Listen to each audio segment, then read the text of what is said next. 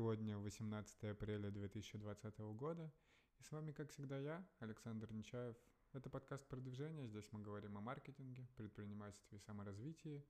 Часто я делюсь тем, что происходит у меня в жизни, какими-то инсайтами, новостями. Так как подкаст ежедневный, то рассказываю то э, какие-то ежедневные моменты, возможно, не так плотно, как хотелось бы, но жизнь состоит из таких моментов, поэтому с какой-то сконцентрированный опыт предпочитаю давать в таких в отдельных выпусках. Э, если вы еще не подписаны на подкаст, то подписывайтесь, оценивайте, пишите мне в социальных сетях по фидбэку. Буду рад вас услышать и поболтать. Э, и начинаем. Сегодня суббота, поэтому день такой более свободный. Поработал по личному бренду, в основном занимался Инстаграмом, погрузился в это более детально. Хотел составить уже контент-план, по которому постить и там набрасывать тексты, но начал именно с фотографий и видео. Э, обнаружил, ну то есть видео буду использовать для закупочных роликов, буду закупать в таргете Facebook э, аудиторию. Э, для этого найду таргетолога и сначала найду монтажеров, которые соберут хороший красочный видеоролик. Э, думаю попробовать разных исполнителей. Для сторис заказать одного исполнителя, для формата обычных, обычного видео в Инстаграме другого. Сравнить, как будет перформить, э, как будет визуально выглядеть, что, что из этого больше мне понравится. Э, поэтому, да, начал отбирать видео. С удивлением обнаружил, что на телефоне огромное количество видео даже за последний год, то есть за 2019.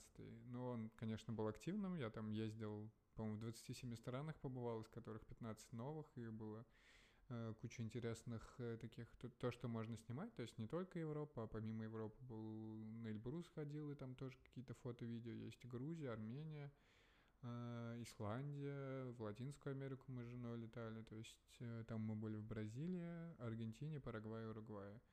И, наверное, помимо Европы это все, мне как мне кажется если только... Ну да, да, в прошлом году все. Поэтому я даже не стал искать какие-то предыдущие записи.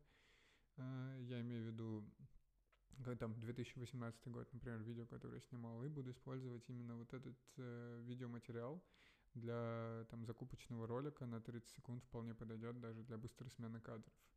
Э, но помимо этого также стал отбирать фотки из архивов и понял, что с этим есть большая проблема, потому что на телефоне я смог отобрать только там фоток 10 со мной, которые можно выкладывать, потому что в принципе там, я не особо люблю фотографироваться и даже помню в какой-то момент, когда начинал путешествовать, не очень понимал, зачем люди там делают селфи, еще что-то.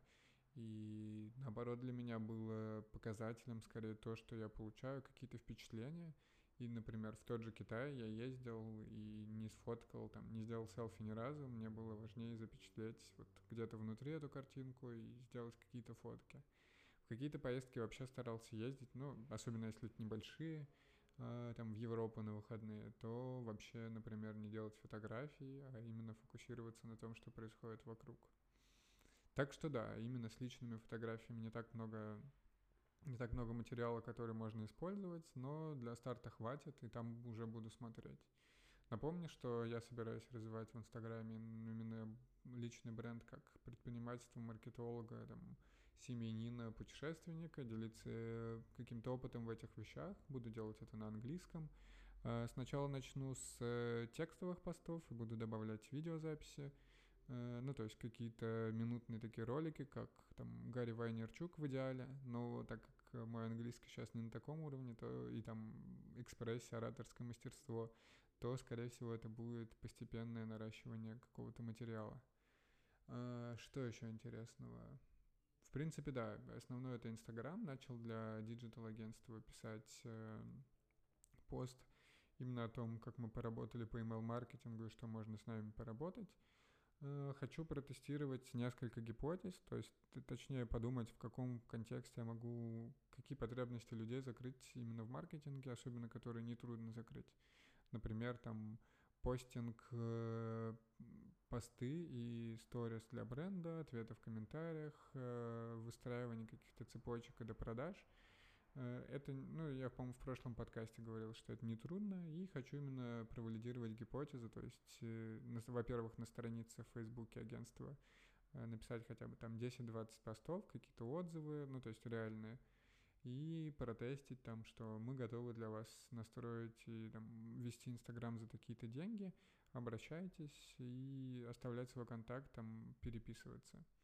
Единственное, что даже в таком, в таком формате желательно иметь кого-то, кто будет хорошо говорить по-английски, э, потому что там мой английский хоть и достаточен для коммуникации внутренних, и там даже посты писать с, под, с дальнейшим э, пруфридингом и эдитингом, э, но я думаю, что это не сконвертит именно клиентов в, в ну, то есть, точнее, желаемых клиентов, потенциальных в клиентов, потому что они увидят, что Э, как-то их фаундер не сильно хорошо говорит по-английски, возможно, нам не стоит вести дела, например.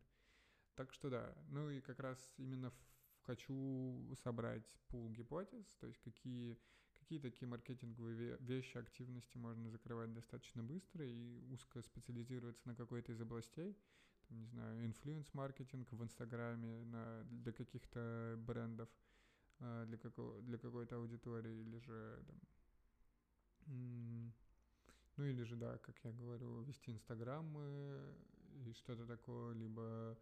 Э, ну, то есть в том, в чем есть особая, особая экспертиза и особый опыт, который там уже там, за наработанные тысячи часов вообще не, называет, не вызывает проблем.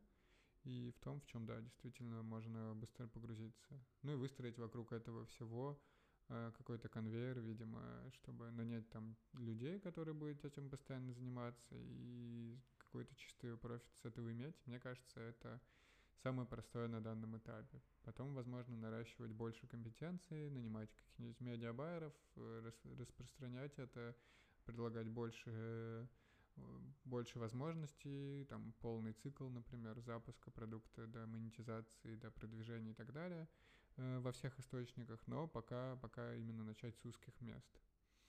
Из интересного еще сегодня, так как сегодня больше отдыхал, мы смотрели с женой видео на ютубе разные и наткнулись на, на видео про голоса озвучек, то, как кто озвучивает э, в кино, э, в российском кино зарубежных актеров, и наткнулся на курс по ораторскому, не ораторскому мастерству, а по интонации, постановке речи онлайн, и вполне, ну то есть вполне неплохое по описанию, поэтому решил, что сегодня, наверное, уже куплю к нему доступ. А, там подписка всего 1500 рублей в месяц, и, судя по отзывам, он достаточно крутой. Да даже если он там какой-то совсем совсем невнятный, то это такая сумма, которую не жалко потратить. Если бы там стоило 5000 рублей или 10, то уже можно подумать, а 20 евро — это э, та сумма, которую не жалко рисковать.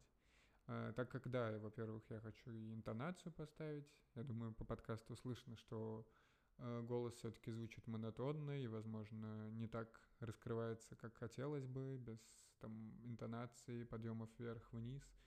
И, в принципе, да, и в работе бы пригодилось, и в публичных выступлениях. Так что надеюсь, что подпишусь, попробую на себе.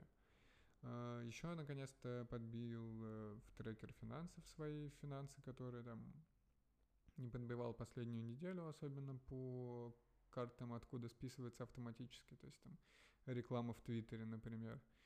И, в принципе, все сходится. Да, и, кстати, купил э, наконец-то пожизненную подписку на Zenmoney. То есть, так или иначе, я этим сервисом пользуюсь уже, не знаю, лет 7, может быть, 8.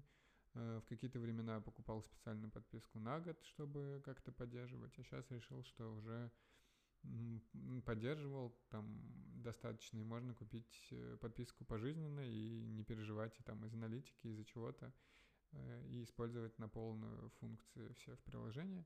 Тем более, что там подписка на, на год стоит 500 рублей, по-моему, а на, всю, на пожизненно стоит 1200 рублей.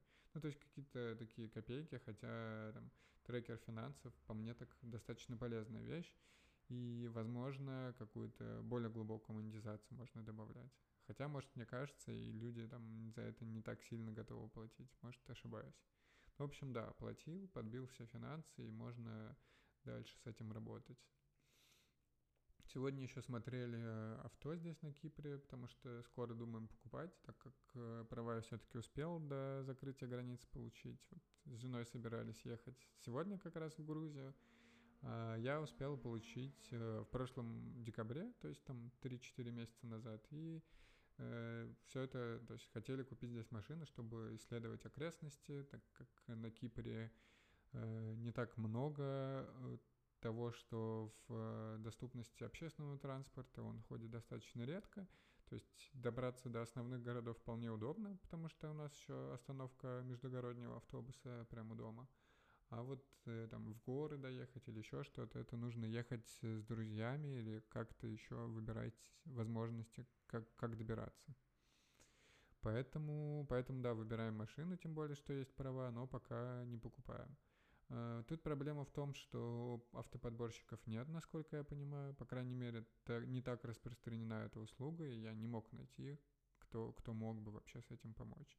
То есть если в России, там, не знаю, в Питере, в Москве, вообще в городах, на Ютубе они очень сильно рекламируют, что они приедут, посмотрят машину, дадут вам рекомендации, проверят, там, все ли в порядке с авто, то здесь э, действует устаревшая схема, и нужно ехать в автосервис, которому ты доверяешь, где проверят машину и скажут ее состояние. Но опять же, э, я, например, не водил, и автосервис мне нужно будет спрашивать у знакомых, друзей и ехать по такой схеме выбирать, поэтому, ну, так или иначе придется так делать. Второй момент именно в выборе машины – это цена. Эм, мы первую машину с женой думаем брать недорогую, то есть там до 5000 евро, то есть до 400 тысяч рублей по текущему курсу, и при этом хотим взять э, иномарку, там, не знаю, 2000, там, в районе 2005 года, скорее всего, это там, так как на Кипре много мерседесов, то, скорее всего, что-то из такого, так как все в такси здесь используют и часто ездят, э, то ее должно быть легко чинить. Но непонятно, насколько хороши здесь машины эти в пределах там от 250 до 400 тысяч, тем более кабриолеты, насколько они хорошо сохранились, попадали ли в ДТП. Э, эти все вопросы, да, меня волнуют, и хотелось бы на сервисе потом получить на это все ответы. Э, ну и да, как первую машину все равно, что иметь, конечно, но хочется чувствовать себя в безопасности, особенно если это кабриолет, насколько он держит там э, углы, не углы, а нагрузку, не попадал, да, действительно, в ДТП, если подушки безопасности, так что посмотрим. Пока, пока на карантине этим особо не занимаемся. И думаю, что пока, когда пройду на работе испытательный срок, э, то уже тогда приступлю к этому вопросу, чтобы заранее там не покупать.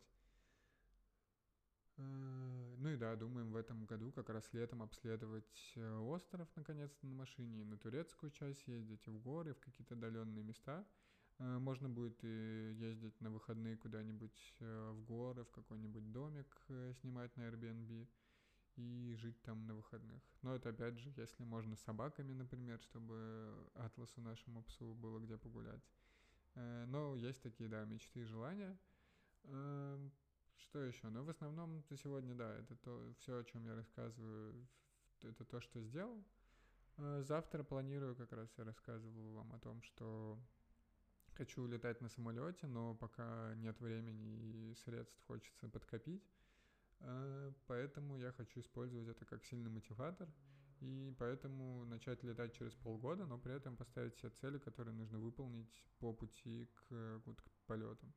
Мне кажется, для меня это сильный мотиватор, я уже начал использовать это в визуализациях, и действительно какие-то эмоции и впечатления я чувствую, э, поэтому, поэтому да, мне кажется, это может хорошо хорошо влиять на результаты.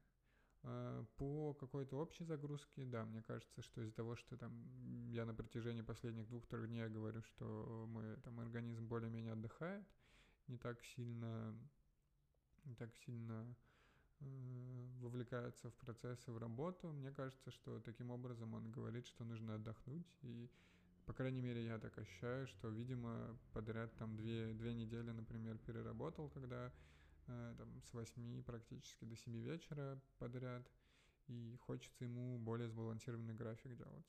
Возможно, да, в, будущем там или подумаю как раз на следующей неделе, как лучше делать, чтобы оставлять, например, для себя воскресенье именно полностью выходной и ничем не заниматься. И даже планирование, например, перенести на субботу. То есть планировать следующую неделю в субботу и воскресенье э, полностью избавиться от всех э, дел э, отдыхать, гулять, развлекаться и вообще не включаться ни в какие рабочие задачи. Мне кажется, такой, такой подход должен сработать. Надеюсь, что ваша суббота прошла тоже хорошо, отдыхаете или работаете, но при этом находите баланс, проводите время с близкими. Э, подписывайтесь на подкаст, если еще не подписаны. Как я говорил, оценивайте, пишите мне фидбэк, фидбэк э, в соцсетях. Мне очень приятно его слышать и получать. И до скорых встреч. Услышимся завтра, как всегда.